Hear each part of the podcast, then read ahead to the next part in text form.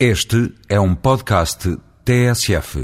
Esta semana e a semana anterior eh, têm sido dominadas pelo processo que é conhecido agora como o processo da pequena Esmeralda ou da pequena Ana e que tem apaixonado a opinião pública portuguesa. Mas não tem só apaixonado a opinião pública portuguesa, tem mobilizado a opinião pública portuguesa que numa iniciativa muito rara se congregou para avançar com um pedido de habeas corpus.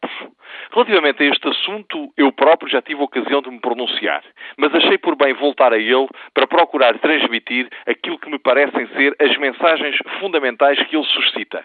Noto as mensagens fundamentais, não respostas às questões jurídicas colocadas, porque a essas só se pode responder com um conhecimento prévio e amplo de todos os factos. Mas parece-me oportuno dizer o seguinte.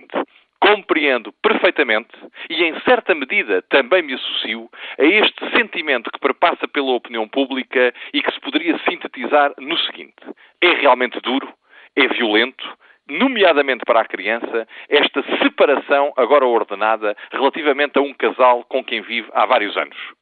Parece também ser bastante dura a condenação aplicada ao Sr. Sargento Gomes. Mais a mais quando o olhamos como alguém que roça um pouco o heroísmo ao arriscar a sua liberdade para se manter próximo da criança que ama. Tudo isto é verdade. E como cidadãos, é bom que sintamos assim, sentir alguma solidariedade, sentir alguns laços de fraternidade e de interesse por um drama que se centra numa criança cujo interesse, esse sim, tem de ser protegido. Mas, sem embargo destes sentimentos, eu diria mesmo destes bons sentimentos, e eu fico feliz por ver no meu país uma onda de solidariedade como esta, não podemos deixar de considerar a outra face da moeda. E a outra face da moeda é basicamente esta.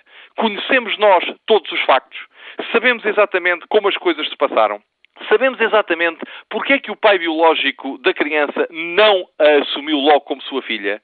O que é que fez quando soube que era o pai? Quanto tempo demoraram os processos em tribunal? Em que medida o interesse da menor foi acautelado? O que significa, foram ouvidos os médicos, foram ouvidos psiquiatras, foram ouvidos outros especialistas. Se foram ouvidos, o que disseram? O que disseram, se foram ouvidos, foi tido em conta? A decisão que fundamento tem? Quanto tempo demorou? Porquê é que demorou esse tempo? Qual foi a posição que as várias partes foram assumindo ao longo do processo e ao longo do tempo?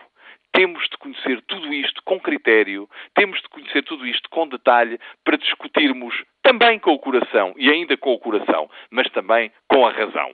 E por isso, eu diria, não nos precipitemos, deixemos que a realidade venha à tona e que este processo possa ser um paradigma de discussão sobre decisões dos tribunais, sobre comportamentos dos vários agentes, sobre a dinâmica dos processos, mas uma discussão que tem de ser serena e que eu desejo que chegue a um bom fim, a uma boa solução, a uma solução capaz de salvaguardar os interesses e as emoções de todos e, sobretudo, naturalmente, a da menor.